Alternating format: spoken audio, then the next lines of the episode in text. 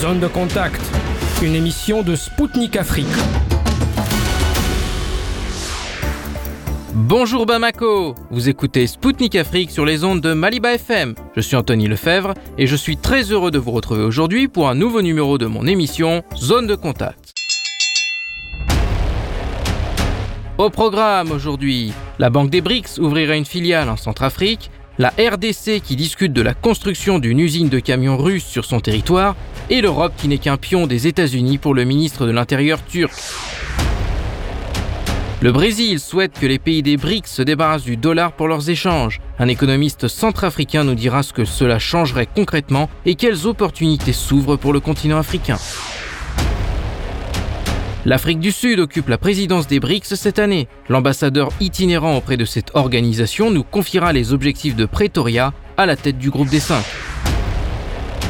La Centrafrique a signé un nouvel accord de coopération avec la Russie. Le président du Conseil économique et social de la RCA commentera cet événement qui élargit davantage les échanges entre Bangui et Moscou. La journée internationale de la créativité et de l'innovation, c'est le 21 avril.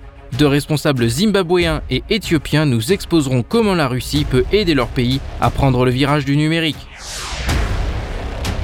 Un match amical entre la Russie et le Cameroun pourrait avoir lieu à la fin de l'année. Un journaliste camerounais réagira à notre micro.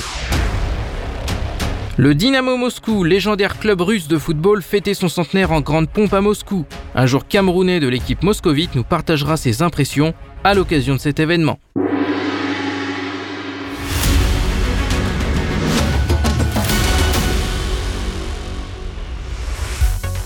Une filiale de la banque des BRICS s'ouvrira à Bangui. L'annonce a été faite au micro de Spoutnik par Léa Mboua Toumta, ministre du Commerce et de l'Industrie de la République centrafricaine. Selon la ministre, cette ouverture est une suite logique compte tenu que le siège des BRICS en Afrique centrale sera établi dans la capitale de la RCA. Vu que la Centrafrique occupe également la présidence de la communauté économique et monétaire de l'Afrique centrale, toutes les opportunités sont là, a-t-elle ajouté. Toutefois, Madame Dunta a indiqué que cela ne voulait pas dire que la RCA laissait tomber le FMI et la Banque mondiale. La ministre a précisé que son pays continuera à s'adapter et à diversifier ses relations afin que la population puisse en profiter. Selon elle, pour parvenir à cet objectif, il faut se mettre au travail et prendre un bon rythme.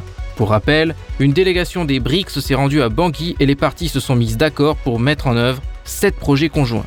Léa Mboua Dumta a par ailleurs apprécié son rythme de travail. Une usine d'assemblage de camions russes pourrait voir le jour en République démocratique du Congo. Ivan Wangu Ngimbi, ambassadeur de la RDC en Russie, a déclaré à Sputnik que des discussions en ce sens étaient en cours avec l'entreprise Kamaz. Le diplomate a précisé que les négociations portaient sur la fourniture de pièces de rechange, le service et la formation de chauffeurs. De plus, il est également question de l'implantation d'une usine d'assemblage de véhicules à Kinshasa. Ivan Wangu Ngimbi a ensuite souligné que les camions russes Kamaz sont très réputés en République démocratique du Congo et que les automobilistes du pays apprécient hautement leur qualité. Pour rappel, Kamaz est le plus grand constructeur de camions de Russie. Ces modèles sont exportés dans de nombreuses régions du monde, dont l'Afrique. La marque s'est également fait une place de choix dans le sport automobile, avec 19 victoires dans le célèbre rallye du Dakar, un record dans la catégorie des camions. L'Europe n'est qu'un pion américain en Afrique. C'est ce qu'a déclaré le ministre turc de l'Intérieur, Süleyman Soylu, lors d'une rencontre organisée à Istanbul en marge des prochaines élections présidentielles et législatives turques. Selon lui, l'Europe n'existe pas et n'est que le train du convoi des États-Unis. Le ministre a ensuite précisé ses propos en estimant que les dirigeants européens sont constamment discrédités et que leur population vieillit. Les États-Unis en ont également pris pour leur grade. Monsieur Soylou a indiqué que Washington et l'Occident en général sont en train de perdre leur crédibilité depuis le début du XXIe siècle. Pour le ministre de l'Intérieur turc, tous les pays africains détestent les États qui les exploitent et se tournent vers leur langue locale. Ce dernier tacle adressé aux Américains n'est pas un simple hasard. Pour rappel, le président turc a refusé début avril de s'entretenir avec l'ambassadeur américain après que celui-ci ait rencontré le chef de l'opposition turque alors qu'une élection présidentielle et législative se tient prochainement en Turquie. Nous en avions parlé en détail dans une précédente émission.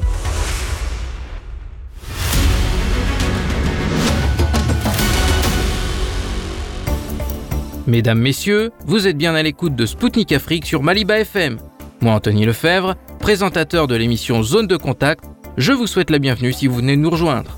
En Chine, le président du Brésil, Lula da Silva, a avancé encore un peu plus les pions du monde multipolaire sur l'échiquier mondial. Le chef de l'État brésilien a appelé les pays du groupe des BRICS à proposer leur propre monnaie alternative pour commercer.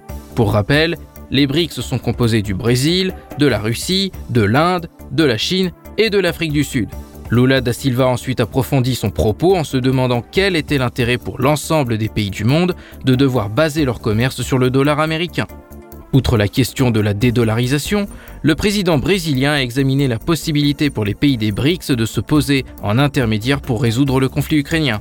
Auparavant, le président du Brésil avait déclaré que les Européens et les Américains devraient commencer à parler d'un règlement en Ukraine au lieu d'encourager le conflit.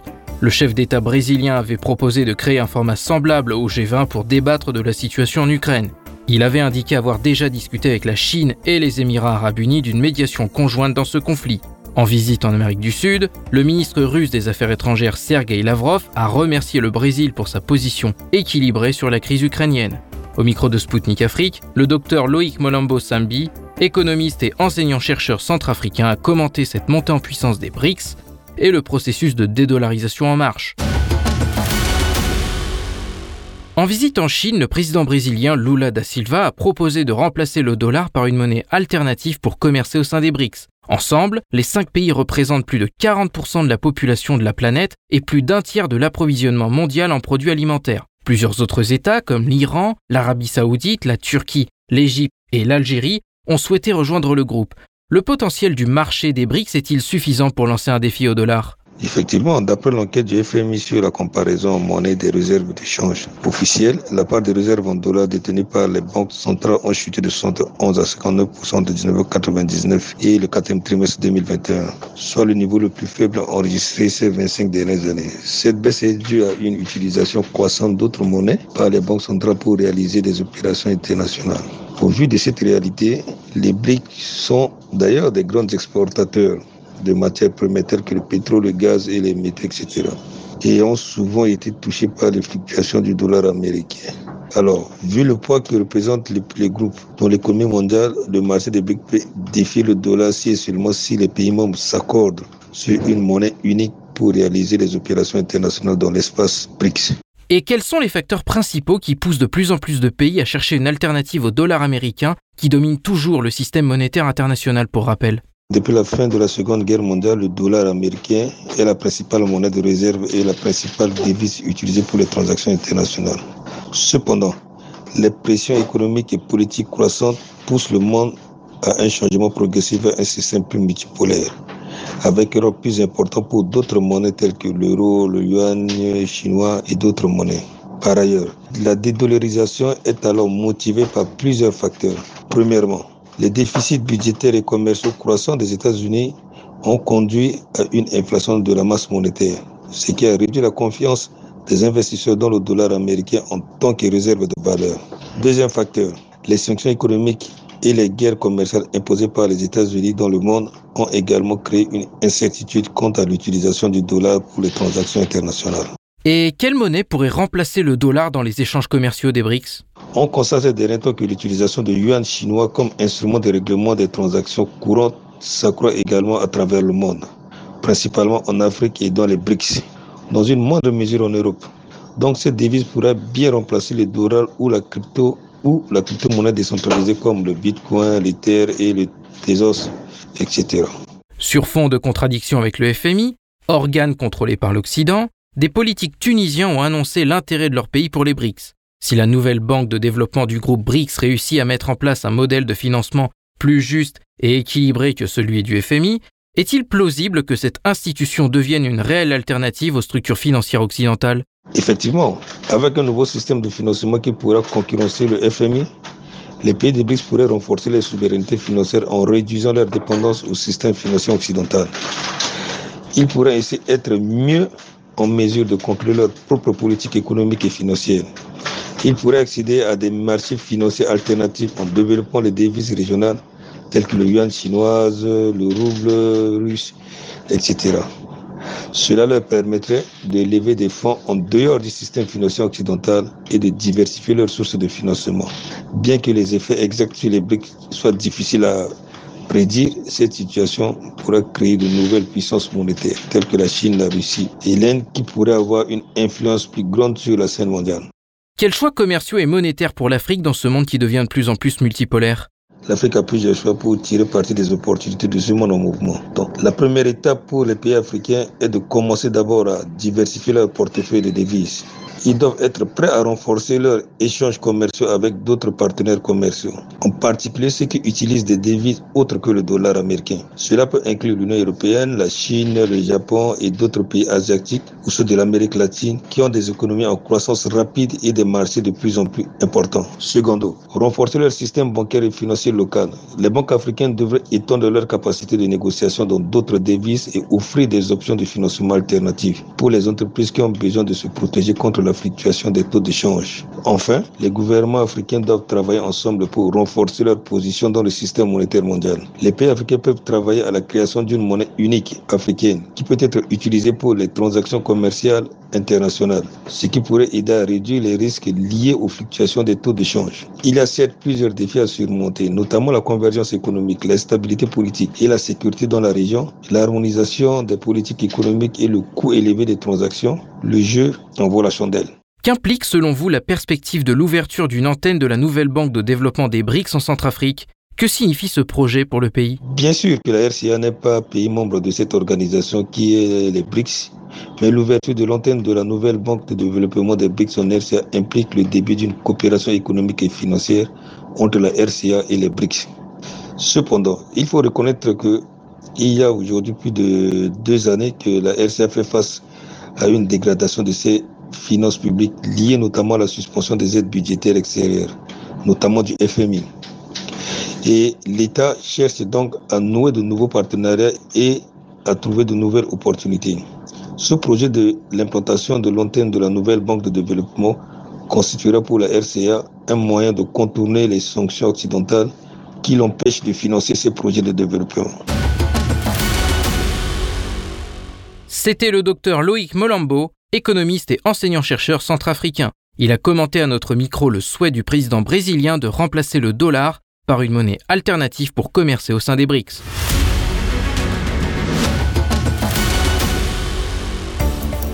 Mesdames, Messieurs, je vous confirme que vous écoutez Spoutnik Afrique sur Maliba FM à Bamako. Bienvenue à vous si vous venez de régler votre poste de radio sur 99.5 FM. L'Afrique du Sud assure la présidence des BRICS pour cette année 2023. C'est la troisième fois que Pretoria est aux commandes du groupe économique. Contrairement aux années 2013 et 2018, le contexte international est différent. L'Occident a lourdement sanctionné l'un des pays membres du groupe, la Russie, pour le déclenchement de son opération spéciale en Ukraine. Cependant, cette situation n'a pas entravé les échanges entre les pays membres. Mieux, la question du recours aux devises nationales pour commercer sur la table, laissant entrevoir l'émergence d'un monde multipolaire. Pour rappel, les pays membres des BRICS concentrent plus de 40% de la population mondiale. Et cette année, l'Afrique du Sud s'est engagée lors de sa présidence à promouvoir les intérêts africains sur la scène internationale. Au micro de la correspondante de Sputnik Afrique, l'ambassadeur itinérant sud-africain auprès des BRICS, Anil Souklal, a détaillé la feuille de route que Pretoria va suivre durant sa présidence pour cette année 2023. écoutons-le.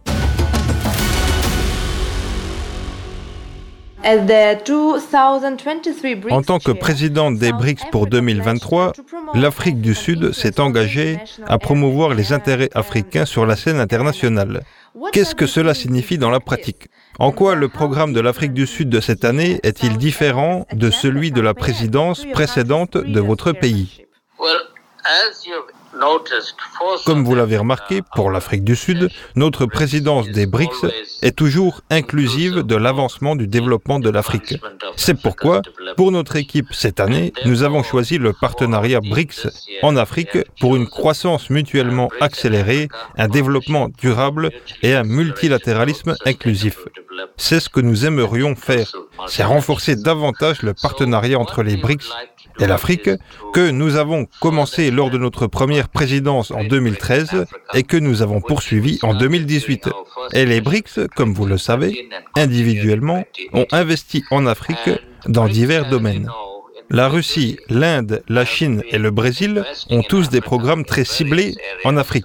Comme vous le savez, depuis le dernier sommet de 2018 en Afrique, nous avons adopté l'accord de libre-échange continental, qui est le plus grand accord de libre-échange en termes de nombre de parties à l'accord.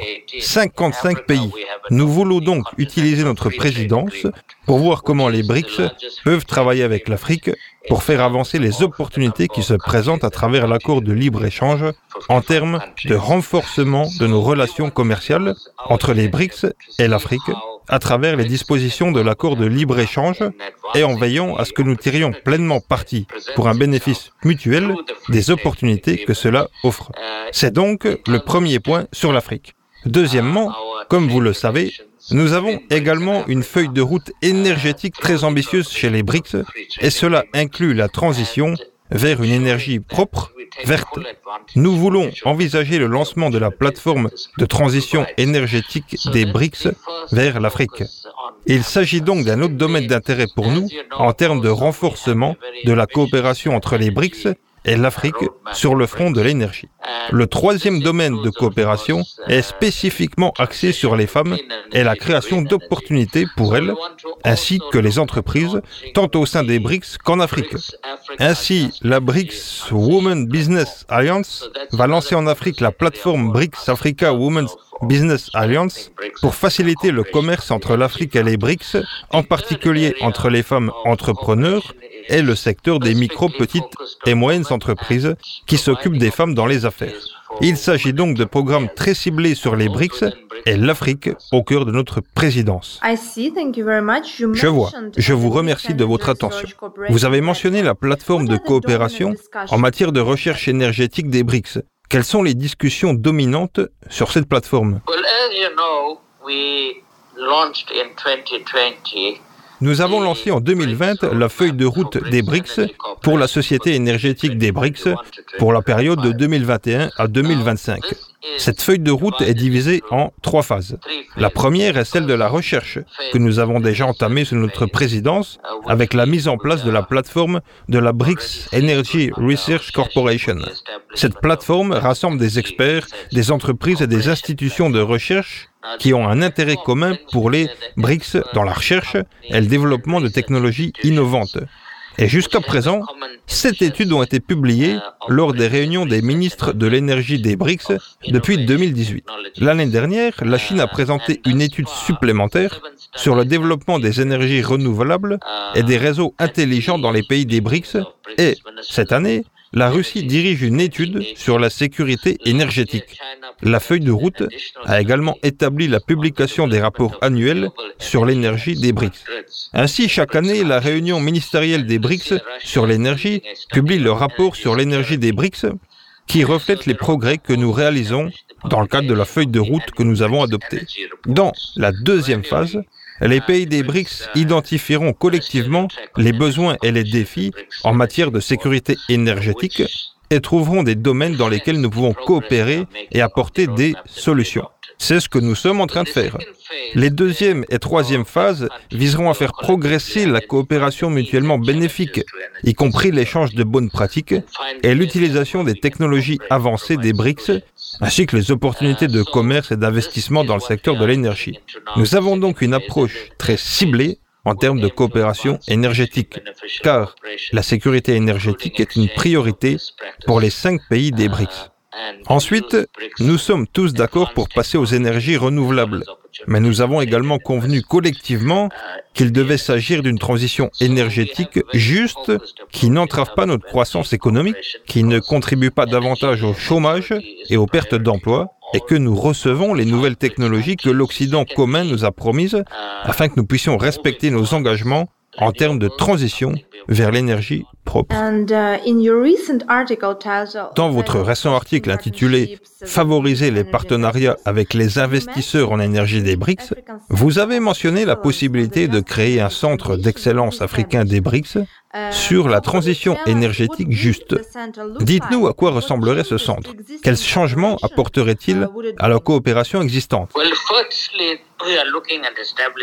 Tout d'abord, nous envisageons d'établir un centre virtuel qui rassemble l'expertise de tous les pays des BRICS et la plateforme sera également ouverte aux pays africains pour examiner les défis auxquels nous sommes tous confrontés dans le secteur de l'énergie en termes de sécurité énergétique. Puis l'accès à la technologie. Nous espérons que nous pourrons utiliser cette plateforme non seulement pour renforcer la recherche entre nos chercheurs et nos institutions énergétiques, mais aussi pour trouver des solutions aux défis auxquels nous sommes confrontés et pour partager nos expériences et nos meilleures pratiques entre nous. C'est donc l'intention de disposer collectivement d'un centre auquel nous pouvons tous participer et contribuer pour garantir que nous disposons d'un référentiel central en ce qui concerne nos besoins énergétiques et notre sécurité énergétique également. Dans l'article, vous avez également dit qu'il y a un risque perçu d'investir dans les pays en développement et que cela compromet l'obtention de certains fonds de sources mondiales. Comment cette situation peut-elle être changée Tout d'abord, je pense que nous devons devenir indépendants sur le plan énergétique. Nous devons également investir davantage dans la recherche et la technologie énergétique entre nous et ne pas dépendre de l'Occident commun en termes de besoins énergétiques. Nous devons être en mesure de tirer parti de notre propre expertise, de notre propre communauté scientifique, de notre propre communauté de recherche et investir davantage dans la recherche, le développement, l'innovation dans le domaine de l'énergie, de sorte que nous, les cinq pays, soyons riches de différentes manières. Nous possédons certaines des plus grandes réserves de charbon. Le charbon est un élément majeur de notre bouquet énergétique dans tous les pays, à l'exception du Brésil, qui est principalement axé sur l'énergie hydraulique. Mais nous disposons également d'une technologie de charbon propre, comme vous le savez. Et l'Afrique du Sud est à la pointe dans ce domaine que nous partageons également avec nos principaux partenaires. En ce qui concerne la transition vers une énergie totalement propre, elle doit se faire à un rythme déterminé par nous-mêmes et non pas imposé par l'Occident, qui a développé son économie à partir de combustibles fossiles. And, uh, speaking always about the sense of le sentiment de risque dans l'un ou l'autre pays est étroitement lié aux activités des agences de notation. Nous avons entendu dire qu'il y avait eu des discussions sur la création d'une agence de notation des BRICS. Quel est l'état d'avancement de ces discussions? Comment l'Afrique du Sud, en tant que présidente des BRICS, aborderait-elle cette question? Cette question fait l'objet de discussions au sein des BRICS depuis un certain temps. Nous l'avons soulevée pour la première fois lors de la présidence sud-africaine en 2018, mais à ce stade, les discussions ne sont pas allées très loin. Mais aujourd'hui, étant donné l'environnement financier et économique mondial et la tendance des agences de notation établies à l'échelle mondiale d'avoir toujours une perception très négative de nos économies, nous avons estimé que nous devions également envisager de créer nos propres agences de notation indépendantes sur la base de notre expertise et de nos universitaires et chercheurs. Je pense que c'est une question qui est actuellement débattue au sein des BRICS et qui continuera à être débattue parce que je pense que c'est le moment où nous devons envisager de devenir encore plus indépendants et de ne pas dépendre uniquement de la perception des agences occidentales pour ce qui est de nous évaluer. Nous devons être capables de nous évaluer de manière objective, transparente et ouverte et de ne pas être soumis en permanence à l'examen minutieux d'agences qui ont des agendas spécifiques. Vous avez dit que ces discussions ont déjà eu lieu depuis un certain temps. Pensez-vous que nous verrons cela dans un avenir proche ou que cela prendra encore du temps? Je pense qu'à court ou moyen terme, nous espérons faire des progrès dans ce domaine. Dans une interview accordée à South African Eyewitness News en marge de la première réunion des BRICS à Lipopo le 1er février, vous avez déclaré que vous verriez une réponse positive des membres des BRICS à l'appel du président Ramaphosa à utiliser leurs expertises pour aider à résoudre la crise de l'énergie en Afrique du Sud. Quel type d'aide les membres des BRICS pourraient-ils apporter? Les membres des BRICS ont aidé l'Afrique du Sud en termes d'expertise technique, en termes d'assistance à l'examen de nos défis actuels, en identifiant les faiblesses de notre système et en proposant des solutions possibles. Compte tenu de l'expérience des pays des BRICS qui ont connu les mêmes épreuves dans leur développement que nous à l'heure actuelle, l'Afrique du Sud est encore très dépendante du charbon comme principale source d'énergie. Et, comme vous le savez, Des pays comme l'Inde et la Chine sont aussi très dépendants du charbon. Au moins 50% de l'énergie est dérivée de l'énergie du charbon. Les principales sources d'énergie de la Russie elle-même sont le gaz et le pétrole dont elle est riche. Nous pensons donc qu'en regardant vos expériences, nous pouvons également apprendre et obtenir de l'aide sur la manière de relever ces défis. Notre nouveau ministre de l'électricité a donc eu des discussions avec nos partenaires des BRICS pour voir comment nous pourrions tirer le meilleur parti de leur assistance afin de nous aider à surmonter nos difficultés. Comment les pays qui ont exprimé leur intention de rejoindre les BRICS peuvent-ils contribuer à résoudre la crise énergétique en Afrique du Sud? Pour l'instant, nous nous concentrons sur les membres actuels pour nous aider, car nous avons des relations étroites avec tous ces pays. Et comme je l'ai indiqué, plusieurs d'entre eux, comme la Chine et l'Inde, ont une dépendance très similaire à l'égard du charbon et des combustibles fossiles pour le mélange énergétique. Nous pensons qu'ils ont surmonté des défis similaires aux nôtres et que nous pouvons en tirer des leçons. Pour l'instant, comme l'a souligné le président Ramaphosa, notre objectif est d'approcher nos partenaires des BRICS pour qu'ils nous aident. C'était Anil Souklal, ambassadeur itinérant de l'Afrique du Sud auprès des BRICS au micro de Sputnik Afrique. Il a fait état des objectifs fixés par son pays dans le cadre de la présidence des BRICS, occupée par Pretoria pour l'année 2023.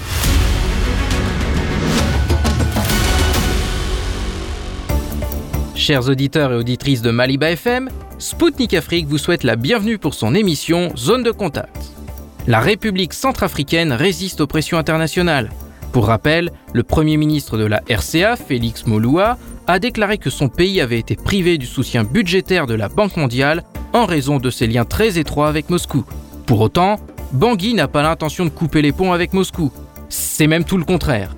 Le président du Conseil économique et social de la RCA, Alfred Tainga Poloko, était en visite à Moscou. Celle-ci a débouché sur la signature d'un mémorandum de coopération entre la Chambre civique de Russie et le Conseil centrafricain, Spoutnik Afrique a pu s'entretenir avec Alfred Tainga Poloko en marge de cet événement. Au micro de notre correspondante, il a réagi à la signature de ce nouvel accord qui élargit encore un peu plus la coopération entre la RCA et la Russie. Quelles sont vos impressions de cette rencontre aujourd'hui ici? Nous sommes arrivés ce matin en Russie. C'est la première fois que je viens en Russie. Mais nous sommes venus pour euh, signer cette convention de partenariat entre la Chambre civique de la Fédération de Russie et le Conseil économique et social, qui est l'institution sœur en République centrafricaine. La cérémonie s'est bien déroulée. Elle a été précédée d'une séance d'échange, d'analyse et de lecture de la situation mondiale, la situation économique, la situation sociale, euh, diplomatique, géostratégique. Nous avions fait un peu le tour de toutes ces questions avant de signer cette convention qui euh, ouvre des perspectives de coopération très grandes entre le Conseil économique et social de la RCA et la Chambre civique de la Fédération de Russie. Mais n'oubliez pas que ce travail vient compléter un cadre général de coopération déjà tracé par nos gouvernements. Le président euh, qui est le chef de l'État de mon pays, ainsi que le président Poutine, se sont déjà rencontrés, ont défini un cadre de coopération dans lequel euh, nous œuvrons. Nos deux pays travaillent actuellement et ce que nous sommes en train de faire aujourd'hui vient compléter euh, le travail qui a déjà été balisé par nos deux chefs d'État. Et merci beaucoup. Vous avez mentionné lors de rencontre les BRICS, effectivement, cette délégation qui était à la RCA. Et la RCA été choisie pour abriter la siège des BRICS dans votre pays. Qu'est-ce que vous pensez que les BRICS peuvent donner à votre pays? Les BRICS aujourd'hui représentent euh, une organisation qui très très rapidement euh, mobilisera probablement plus de 50% du PIB de l'économie mondiale et par conséquent qui accompagnera avec plus d'élégance et de facilité le développement des pays du Sud comme la République centrafricaine. Et donc euh, nous apprécions la mise en place des BRICS et euh, nous sommes disposés effectivement à partir du moment où notre pays est appelé à, à habiter le siège des BRICS en Afrique centrale, nous sommes disposés à créer un environnement favorable à la mise en œuvre de ce projet, qui est un vaste projet de développement mutuel des pays membres. C'était Alfred Tainga Poloko, président du Conseil économique et social de la RCA au micro de Sputnik Afrique. Il a commenté la signature d'une convention de partenariat de son organisme avec la Chambre civique russe qui va élargir davantage la coopération entre Bangui et Moscou.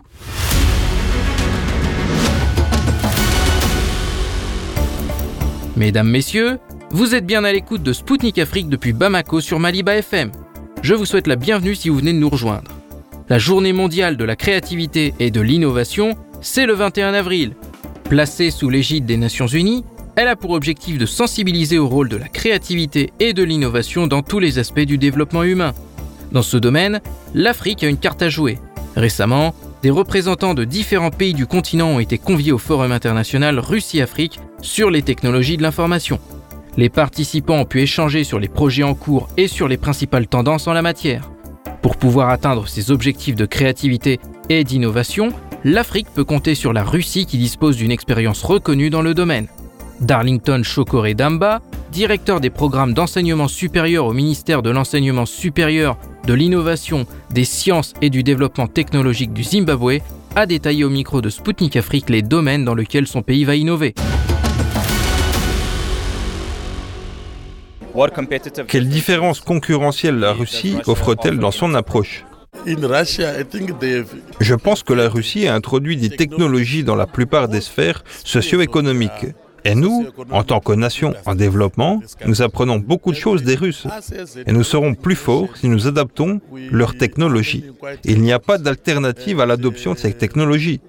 Nous apprenons beaucoup de choses et nous allons les mettre en œuvre dans nos établissements d'enseignement, écoles polytechniques, collèges et universités, et même dans tous les secteurs de nos industries et de nos municipalités. Nous avons en vue d'utiliser les technologies dans les institutions municipales pour améliorer la fourniture de services à la population de la République du Zimbabwe. Nous apprenons beaucoup et c'est très stimulant. Quelle est la dynamique actuelle de la coopération entre la Russie et le Zimbabwe? Elle est très forte. Vous savez, la relation, le partenariat entre la République du Zimbabwe et la Fédération de Russie remonte à l'époque de la lutte pour la libération. Sans la Russie, le Zimbabwe ne parlerait pas de cette indépendance politique que nous chérissons aujourd'hui. Cela remonte donc au début des années 60, lorsque nos principes, nos dirigeants nationaux ont été formés ici, en Russie, au cours de la lutte de libération. Aujourd'hui, nous voulons l'indépendance, l'indépendance politique. Nous sommes passés à une autre phase, celle du développement socio-économique, d'où ces bonnes stratégies qui nous permettent de faire un bond en avant dans notre développement économique. Que pensez-vous que la Russie puisse faire pour vous en termes de développement socio-économique? Il y a beaucoup de transferts de technologies et de connaissances que nous devons effectuer par le biais de nos partenariats institutionnels. Il y a deux semaines, une délégation russe s'est rendue au Zimbabwe à la recherche de possibilités de partenariat et nous avons convenu qu'elle créerait un centre dans l'une de nos universités pour enseigner la langue russe et la culture russe, parce que la Russie possède des technologies d'ingénierie très solides et pour ce transfert, nous devons d'abord apprécier cette langue afin que nos étudiants par le biais de programmes d'échange, et même nos instructeurs et nos tuteurs, puissent en apprendre davantage de la Russie. C'était Darlington Chokore Damba, directeur des programmes d'enseignement supérieur au ministère de l'enseignement supérieur, de l'innovation, des sciences et du développement technologique du Zimbabwe. Il a précisé comment la Russie peut contribuer à la numérisation de son pays. Solomon Soka, directeur général de l'administration de la sécurité des réseaux d'information d'Éthiopie, a également apprécié les résultats obtenus par la Russie en matière d'innovation et a exposé les raisons pour lesquelles la souveraineté numérique est si importante.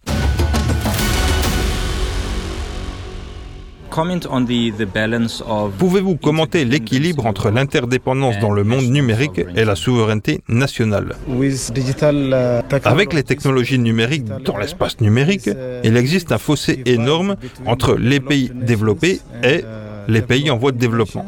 La souveraineté de nombreux pays est compromise par les technologies digitales.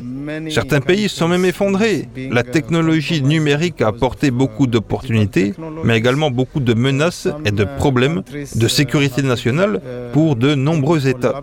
C'est pourquoi la souveraineté digitale est devenue une préoccupation majeure pour toutes les nations du monde. Pour garantir ce genre de souveraineté, les pays doivent collaborer et coopérer afin de mettre en place un cadre commun qui garantira l'interdépendance, la souveraineté et l'égalité des nations. Pourriez-vous nous parler du rôle des relations de l'Éthiopie ou de l'Afrique en général avec la Russie et dans le monde multipolaire émergent? Nous, l'Éthiopie et l'Afrique, nous voulons combler ce fossé numérique entre les nations développées et les pays en développement. La plupart des pays d'Afrique tombent dans cette catégorie.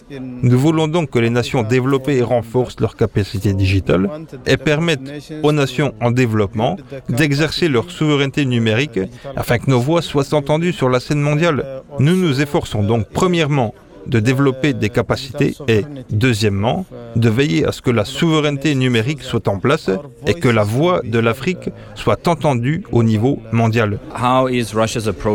En quoi l'approche russe est-elle unique pour aider les pays africains? Je dirais que l'approche russe est une approche accélérée de la transformation numérique. Beaucoup de choses se sont produites en l'espace de trois ans. Tous les services ont été mis en ligne et les technologies en place ont été suffisamment résilientes pour résister aux cyberattaques.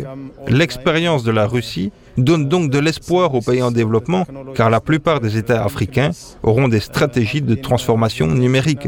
Cela permet d'espérer qu'ils se mettront au diapason et commenceront par la fin, à partir de la technologie de pointe, au lieu de construire un chemin plus long avec des technologies anciennes il est possible de commencer avec des technologies de pointe et actuelles. C'était Solomon Soka, directeur général de l'administration de la sécurité des réseaux d'information d'Éthiopie. Il a indiqué à notre micro comment la Russie peut contribuer à renforcer la souveraineté numérique de l'Afrique.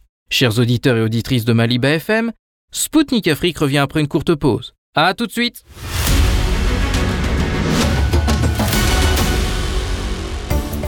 De retour sur Maliba FM. Vous écoutez Spoutnik Afrique depuis Bamako. Je vous salue si vous venez de régler votre poste de radio sur 99.5 FM. Le Cameroun pourrait jouer un match amical contre la Russie. Selon un média russe, des discussions sont actuellement en cours pour la tenue de cette rencontre d'ici la fin de l'année 2023. Pour rappel, depuis le début du conflit ukrainien, l'équipe nationale russe est bannie de participation à tout tournoi. Les matchs amicaux qu'elle a disputés sont depuis limités. Début avril, le président de la Fédération russe de football, Alexander Djoukov, a autorisé l'organisation des rencontres avec des équipes africaines. En cas de la tenue du match avec le Cameroun, la Sbornaya qui a fait un nul contre l'Iran et gagné contre l'Irak affronterait un adversaire beaucoup plus coriace. Les Lions indomptables sont sortis du dernier mondial au Qatar dès la phase de poule avec une victoire contre un adversaire de renom, le Brésil, cinq fois vainqueur de la compétition. Pour parler plus en détail de cette potentielle rencontre, je vous présente Willy Aka, journaliste camerounais. Il a réagi à notre micro à la tenue de ce match et les attentes qu'il suscite déjà. écoutons-le. Selon un média russe, l'équipe nationale russe pourrait affronter le Cameroun lors d'un match amical. Cette rencontre aurait lieu avant la fin de l'année. Quelle est votre réaction et qu'attendez-vous du match? C'est une très bonne nouvelle pour nous autres euh, Camerounais. Vous savez que le Cameroun et la Russie entretiennent euh, des liens trop étroits à tous les niveaux, que ce soit sur le plan politique, euh, diplomatique, et même euh, sur le plan footballistique. Nous avons une très bonne histoire avec la Russie, notamment avec le coach Valérie Nepomniachtchi qui nous a permis d'avoir notre meilleure prestation en Coupe du Monde avec les quarts de finale disputé pour la première fois par un pays africain lors du mondial italien 1990 et je puis vous assurer que son départ a choqué beaucoup de Camerounais parce qu'il avait apporté un système de jeu qui faisait du Cameroun l'une des meilleures nations de football dans le monde. Maintenant, il y a aussi que le Cameroun a une revanche à prendre contre la Russie. Vous vous souvenez que la, Russie, nous avait pratiquement laminé lors de la Coupe du Monde 94 aux États-Unis avec un excellent Salenko. Ça, c'est une douche froide que les Camerounais n'ont jamais supportée et donc on appelle de tous nos voeux à l'organisation d'un match qui aura les allures de revanche. Parce que il est pour nous euh, de laver la fond. Donc c'est un match euh, vraiment important et capital pour les deux nations et particulièrement pour le Cameroun. Parce que le Cameroun ne se comporte pas très bien, ça il faut le dire, sur la scène euh, continentale actuellement. Et je pense qu'un match comme celui-là va nous permettre davantage de juger notre niveau et j'espère qu'il se tiendra quand nous aurons obtenu notre qualification pour la Coupe d'Afrique des Nations à venir en Côte d'Ivoire. Vous savez que le Cameroun n'est pas très bien classé actuellement et nous n'avons pas supporté euh, la contre-performance contre la Namibie. Donc c'est un match euh, vraiment capital pour euh, l'équipe nationale du Cameroun. Maintenant, le vœu que nous formulons, c'est que cette rencontre se joue au Cameroun, vous savez, le chef de l'État, Paul Biya, a fait donc de très bonnes infrastructures à la jeunesse camerounaise. Nous avons des stades aujourd'hui qui nous permettent de recevoir des grandes nations comme la Russie. Vous avez le stade d'Olembe à Yaoundé, le stade de Japoma à Douala et le stade de Rumde Adja de Gaoundéré. On a même le stade de Kwekong à Bafoussam. Donc, euh, le Cameroun a je pense, sur le plan infrastructurel, toutes les commodités pour recevoir une grande nation comme la Russie. Ce serait vraiment une très bonne chose pour nous, euh, que ce soit nous autres euh, journalistes, euh, que ce soit les fans et supporters des Lions Notables. Et je puis vous assurer qu'un match Cameroun-Russie au Cameroun, ce sera affiche comble. Affiche comble parce que nous savons que la Russie, c'est vrai, ces derniers temps-ci, les résultats de la Russie ne sont plus ceux de ce qu'ils euh, étaient il y a quelques années encore de cela. Mais je sais que la Russie nous a toujours démontré qu'elle est une grande nation avec de très grands joueurs. Malheureusement, le contexte euh, géopolitique actuel en Europe a fait en sorte que les Russes ne puissent plus exporter leur savoir-faire, comme c'était le cas dans d'autres pays, mais nous, au Cameroun, on reste euh, très admiratif de la Russie. Et donc, euh, la Russie reste un pays frère au Cameroun ce serait, au risque de me répéter, une très belle rencontre entre deux grandes nations du football. L'ancien entraîneur des Lions indomptables, lors du mondial 1990 en Italie, Valérie Nepomniachtchi, a déclaré dans une interview pour un autre média russe que la tenue de ce match serait une bonne chose.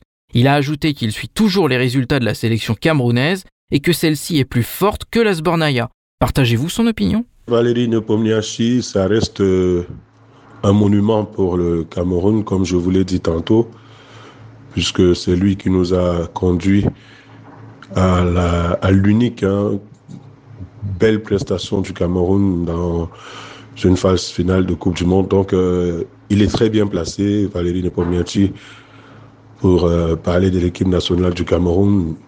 Et d'ailleurs, il entretient toujours de très bonnes relations avec euh, les dirigeants camerounais, que ce soit Samuel Eto'o, le président de la fédération, Joseph Antoine Bell, euh, Roger Mila, Eugène Ekeke, la cuvée de 90, ça je le sais parce que euh, c'est des gens que je connais et que je côtoie. Et donc euh, je sais qu'il y a de temps en temps des coups de fil que l'un passe à l'autre. Donc Valérie Nepomniachtchi, il sait, il sait de quoi il parle. C'est un monsieur capé qui a vécu, que ce soit dans le football en Russie et même à l'étranger. Donc je partage entièrement son point de vue et comme il a dit, ce match euh, est vraiment capital pour le Cameroun. Début avril, le président de la Fédération russe de football, Alexander Dukov, a autorisé la tenue de matchs amicaux contre des équipes africaines. En quoi cette annonce est bénéfique pour le football africain? La décision prise par euh, le président de la Fédération russe de football, que je respecte d'ailleurs, M. Alexander Dukov, est une très bonne décision. Vous savez, avec euh, ce qui se passe entre la Russie et les autres euh, pays occidentaux, l'Afrique a besoin de démontrer, euh, s'il en était vraiment besoin, que la Russie est un partenaire, un partenaire fort, un partenaire solide. D'ailleurs, moi, je viens de participer à un forum Russie-Afrique sur le digital et en tant que journaliste, j'ai appris beaucoup, beaucoup. Et le partage de connaissances entre ceux qui ont pris part à, cette, à ce forum et nous est vraiment trop enrichissant. Et je pense que la décision du président de la fédération russe euh, est bénéfique pour le football africain qui, je pense, a aussi son mot à dire sur la sphère euh, footballistique internationale. Et malheureusement, les associations comme l'UEFA et la FIFA ont toujours tendance à reléguer l'Afrique euh, au dernier plan. Et donc, euh, M. Alexander Duikov autorise des matchs amicaux avec les pays africains. Ça démontre la volonté, et ça je le salue, de la République russe, du président russe, de donner à l'Afrique cette place qui est la sienne, c'est-à-dire qu'aujourd'hui, qu'on comprenne que l'Afrique a aussi son mot à dire. Et nous avons de nombreux joueurs africains qui évoluent dans les clubs euh, en Russie, que ce soit dans le football euh, masculin que le football féminin. Il y a des Camerounais, des Camerounaises et qui sont trop à l'aise, sont même, pour ceux avec qui j'ai échangé, plus à l'aise en Russie qu'ils ne l'étaient en Occident. Déjà même que la qualité euh, de football euh, russe, elle est bonne. Moi, j'ai regardé quelques matchs euh, des équipes russes. Malheureusement, je n'ai pas encore eu l'occasion de vivre un match dans un stade russe, mais je dis Merci à M. Alexander Dukov qui a pensé aux équipes euh, et aux sélections nationales africaines. Maintenant, c'est à ces sélections d'en profiter au maximum parce qu'on en a besoin. Et puis, il faut aussi qu'on sorte euh, de cette pensée euh, qui nous a embrigadés pendant longtemps, où on pensait que à l'Occident, la France, l'Angleterre, l'Allemagne, euh, d'ailleurs, plusieurs sélections africaines ont pour entraîneur des personnes issues de ce pays. Il faut penser aussi à aller voir du côté de la Russie. Je citerai encore Valérie Nepomniachtchi. Comprenez qu'il y a tout intérêt pour euh, les nations africaines à collaborer désormais avec la Russie. Aujourd'hui, quelques joueurs africains brillent sur les terrains de foot russes, dont notamment le Sénégalais Keita Baldé au Spartak Moscou. Ce dernier a récemment comparé le championnat de la Russie à la Ligue 1 française en termes de niveau. Peut-on s'attendre à voir davantage de joueurs africains porter les couleurs de clubs russes à l'avenir? Moi, personnellement, je ne peux pas comparer le championnat russe au championnat euh, français parce que euh, le championnat russe est de meilleure qualité. Il est de meilleure qualité. Malheureusement, pour nous autres Africains, notamment ceux, de l'Afrique subsahélienne, comme nous subissons énormément les chaînes euh, françaises, nous avons l'impression que la France euh, a le meilleur championnat, que non. Moi, j'ai eu l'opportunité de regarder. Euh, c'est vrai que c'est difficile quand vous êtes au Cameroun, mais il m'est arrivé euh, par streaming de regarder quelques matchs. déjà, il y a des équipes que moi j'aime bien, le Dynamo Moscou, Spartak Moscou. J'ai aimé aussi par le passé le Rubin Kazan, qui malheureusement aujourd'hui est en division inférieure. Nous avons tous aimé euh, Anzima Kashkala lorsque Samuel euh, y est allé. Euh, beaucoup parmi nous avaient même acheté les maillots de Anzima Kashkala. Je crois que je dois en avoir encore chez moi. Donc, je pense que quand on regarde même les prestations des joueurs africains évoluant dans le championnat russe au sein de leur sélection, vous avez parlé de Keita Baldé, je pense qu'il est un peu plus important pour sa sélection aujourd'hui que lorsqu'il était en France. Je ne vais pas dénigrer le championnat français qui a fourni quand même de très bons joueurs euh, à l'Afrique. Mais on a eu aussi de bons joueurs évoluant en Russie qui nous ont rendu euh, de merveilleux services dans nos sélections africaines. Donc moi, personnellement, le vœu que je formule désormais, hein, c'est qu'on ait le maximum de joueurs africains en Russie et je profite de la tribune que vous m'accordez aujourd'hui pour euh, euh, supplier les autorités russes et même la fédération russe de d'accorder un peu plus de facilité aux joueurs africains d'accéder en Russie parce que ce n'est pas très facile. D'ailleurs, j'ai échangé, euh, j'échange au quotidien avec euh, certains agents de joueurs. Euh, il y a des contacts euh, entre eux et certaines sélections, mais après, la procédure administrative, elle est un peu trop rigide. Hein. C'est normal. On prend toutes les dispositions.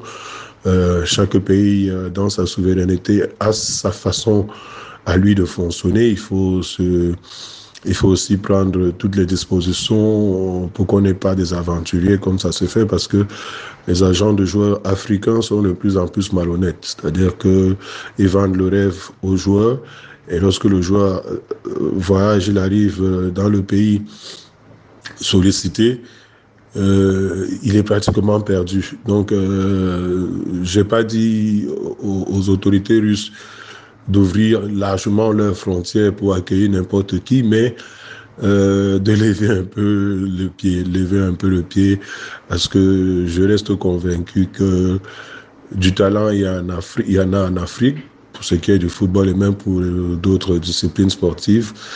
Et ce talent, les joueurs africains peuvent véritablement le mettre à profit ici en Russie. Parce que les quelques jours que moi j'ai passé ici en Russie m'ont amené à comprendre quand même que la Russie, c'est une terre d'opportunités. C'est une terre euh, vraiment dynamique où les gens travaillent vraiment et où les gens font ce qu'ils savent faire et bien le faire. Donc, euh, ce serait euh, tout au bénéfice de nos footballeurs de jouer ici, oublier euh, les pays comme la France, l'Angleterre, euh, l'Italie. Ouais, ils ont des bonnes équipes là-bas. Euh, mais je crois qu'on a, a davantage, parce que moi, j'ai essayé de mener quelques recherches quand même. C'est vrai que c'était à partir de mon téléphone, des formations professionnelles obligent. Mais quand vous regardez la structuration des équipes russes, le Dynamo Moscou, le Spartak Moscou, le Zénith Saint-Pétersbourg, c'est des structurations qui n'ont rien à envier aux grands clubs, euh, soi-disant le PSG, le FC Barcelone, le Real de Madrid, la Juventus euh, et, et, et, autres. Donc, euh, pour moi, je serais très ravi qu'il y ait de plus en plus de footballeurs africains qui évoluent euh, au sein de, la Russie. Et maintenant, j'espère que avec euh, la malhonnêteté intellectuelle qui caractérise les dirigeants de l'UEFA et de la FIFA, ils ne vont pas, lorsqu'il y aura de plus en plus de footballeurs africains en Russie, euh, nous créer des lois spéciales pour interdire et pour, pour influer la CAF, pour que désormais les joueurs qui évoluent en Russie ne puissent pas être convoqués dans, au sein de leur sélection. Mais je sais que si jamais ils, ils avaient cela en idée et qu'ils tentaient même de le mettre sur pied, nous autres Africains, nous allons nous lever et nous allons leur donner du répondant. C'était Williaka, journaliste camerounais. Il a réagi à notre micro à la possible tenue d'un match amical de football entre la Russie et le Cameroun d'ici la fin de l'année, au moment où des pourparlers pour son organisation seraient en cours.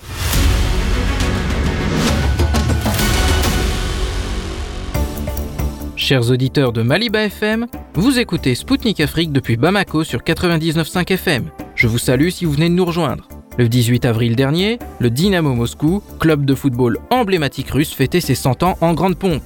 L'équipe moscovite qui a particulièrement brillé durant la période de l'URSS est connue pour avoir eu dans ses rangs le légendaire gardien soviétique Lev Yashin, le seul portier jusqu'à aujourd'hui à avoir obtenu le ballon d'or. Son appellation Dynamo a été reprise par de nombreux clubs à l'étranger. On peut citer par exemple le Dynamo Dresde et le Dynamo Berlin en Allemagne, le Dynamo Zagreb en Croatie et le Dynamo Douala au Cameroun. Toutefois, Après la chute de l'URSS, le club lutte pour retrouver son lustre d'antan. Depuis 1995 et la victoire en Coupe de Russie, le Dynamo connaît une période de disette ponctuée de coups d'éclat avec notamment une participation au huitième de finale de l'Europa League en 2015. En 2016, le club a été relégué en deuxième division russe pour la première fois de son histoire avant de retrouver l'élite un an plus tard. L'an passé, l'équipe moscovite s'est inclinée en finale de Coupe de Russie contre le grand rival du Spartak. La troisième place du Dynamo en championnat en 2022 laisse entrevoir de belles perspectives pour le club de la capitale russe. Ces dernières saisons, le Dynamo de Moscou a compté dans ses rangs des joueurs africains. On peut citer par exemple le burkinabé Charles Caboret, le camerounais Clinton Ng ou encore le malien Samba So. Aujourd'hui, le club dispose dans son effectif du milieu de terrain camerounais Mouni Ngamale. Le correspondant de Spoutnik a pu s'entretenir avec lui. Écoutons-le. Ce 18 avril, votre club actuel, euh, le Dynamo Moscou, célèbre son centième anniversaire. Qu'est-ce que cela vous fait de faire partie de ce club bah, Déjà, c'est un événement spécial et aussi dans un endroit très très spécial. Et franchement, ça me fait plaisir et ça me procure vraiment de la joie aussi. Et voilà, je suis content d'être là avec mes coéquipiers et être avec euh, des gens qui contribuent pour que le club aille mieux. Donc euh, voilà, je suis très content d'être là. L'année dernière, vous avez rejoint le Dynamo Moscou.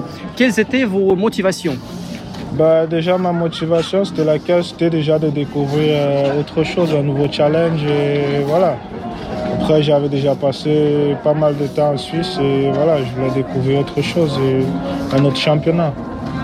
Euh, si on compare l'attitude envers le football euh, au Cameroun et en Russie, quelles similitudes et quelles différences pouvez-vous noter? Bah, Déjà, je dirais l'envie. Déjà, l'envie au niveau de la similarité, l'envie. Et après aussi, euh, toujours au niveau contact physique aussi. C'est un truc qui est agressif et au Cameroun, c'est aussi euh, championnat, et des joueurs agressifs aussi. Donc euh, voilà, il y a cette similarité-là qui est entre la Russie et le, Cameroun. Et en ce qui concerne peut-être les différences et par, par rapport aux différences, c'est aussi au niveau des infrastructures aussi. Et voilà, après le reste, ça reste du foot et il y a de la qualité aussi. Donc euh, voilà. Vous avez débuté au Dynamo Moscou le 13 septembre 2022 et vous portez le numéro 13. Euh, ce nombre 13 euh, vis-à-vis duquel il existe une superstition, vous porte-t-il plutôt bonheur en Russie? Bah, Je dirais que ça, ça a toujours été mon dossard préféré. Voilà, je, pense que voilà, je le porterai toujours, quelles que soient les, circonstances. Donc voilà. J'aime bien ce dossard et je vais toujours le porter. Qu'est-ce qui euh, vous a frappé et peut-être vous frappe, vous frappe toujours euh, sur la Russie, sur Moscou euh, et sur les Russes? L'image du pays que vous aviez avant de venir vivre en Russie correspond-elle à la réalité russe et moscovite? Bah ouais, j'avais déjà une petite idée comment est la Russie parce que j'ai été ici en 2017 pour la Coupe des Confédérations, donc je savais un peu comment c'était. Voilà, je suis pas surpris, je suis plutôt je suis plutôt content d'être là et voilà, la mentalité aussi, euh, les gens m'ont bien accueilli et tout, voilà, donc euh, j'aime bien. Qui considérez-vous comme vos idoles dans le football africain, russe et mondial? Bah, Je dirais dans le football africain déjà, je dirais euh, Roger Mila. Dans Et maintenant en Europe, j'ai toujours eu un joueur euh, Nicolas Nelka qui m'a toujours marqué. Donc, euh, au niveau européen, c'est Nicolas Nelka qui m'a toujours marqué. Et parmi les, joueurs de foot euh, russes, qui connaissez-vous voilà. Bah, franchement, je ne connais pas grand monde, dans le, surtout dans l'ancien temps avec les, les, équipes russes. Et voilà. Mais par exemple, le nom de Lev Yashin qui, qui faisait partie déjà entendu se parler de lui. Et qui est classé en un des, un des meilleurs euh, joueurs de foot dans, le monde. oui. Et surtout en Russie qui est vraiment connu. Euh, lors de la Coupe du Monde euh, en 1990, l'équipe nationale du Cameroun a atteint les quarts de, finale sous la direction de l'entraîneur russe et soviétique Valéry Nipomnichi. Euh, il s'agit de la plus grande réussite de l'équipe camerounaise qui, plus souvent que les autres équipes africaines, s'est qualifiée pour la phase finale de la Coupe du Monde. Voyez-vous maintenant les opportunités peut-être pour la reprise d'une telle coopération footballistique entre votre pays, le Cameroun, et la Russie? Bah, Je dirais que s'ils ont eu euh, ils ont atteint ces objectifs, franchement, c'est chose à, à, refaire, pourquoi pas. Donc après, ça reste entre les dirigeants. je ne pourrais pas peux pas faire grand-chose par rapport à ça. C'est par rapport aux dirigeants qui vont dire qui peut être coach et qui ne serait pas. Donc après moi, je serais content d'avoir un coach russe aussi. C'était Mouni Ngamale, joueur de football camerounais du Dynamo de Moscou. Il a évoqué à notre micro ses impressions à l'occasion du centenaire de son club, de même que les différences et les similitudes entre le football russe et camerounais. Mesdames, Messieurs, Spoutnik Afrique, c'est tout pour aujourd'hui. Moi, Anthony Lefebvre, je rends l'antenne à Maliba FM. J'aurai le plaisir de vous retrouver très prochainement pour un nouveau numéro de mon émission. Je vous invite à consulter notre site internet pour suivre l'actualité africaine et internationale. A bientôt et portez-vous bien. Zone de contact, une émission de Spoutnik Afrique.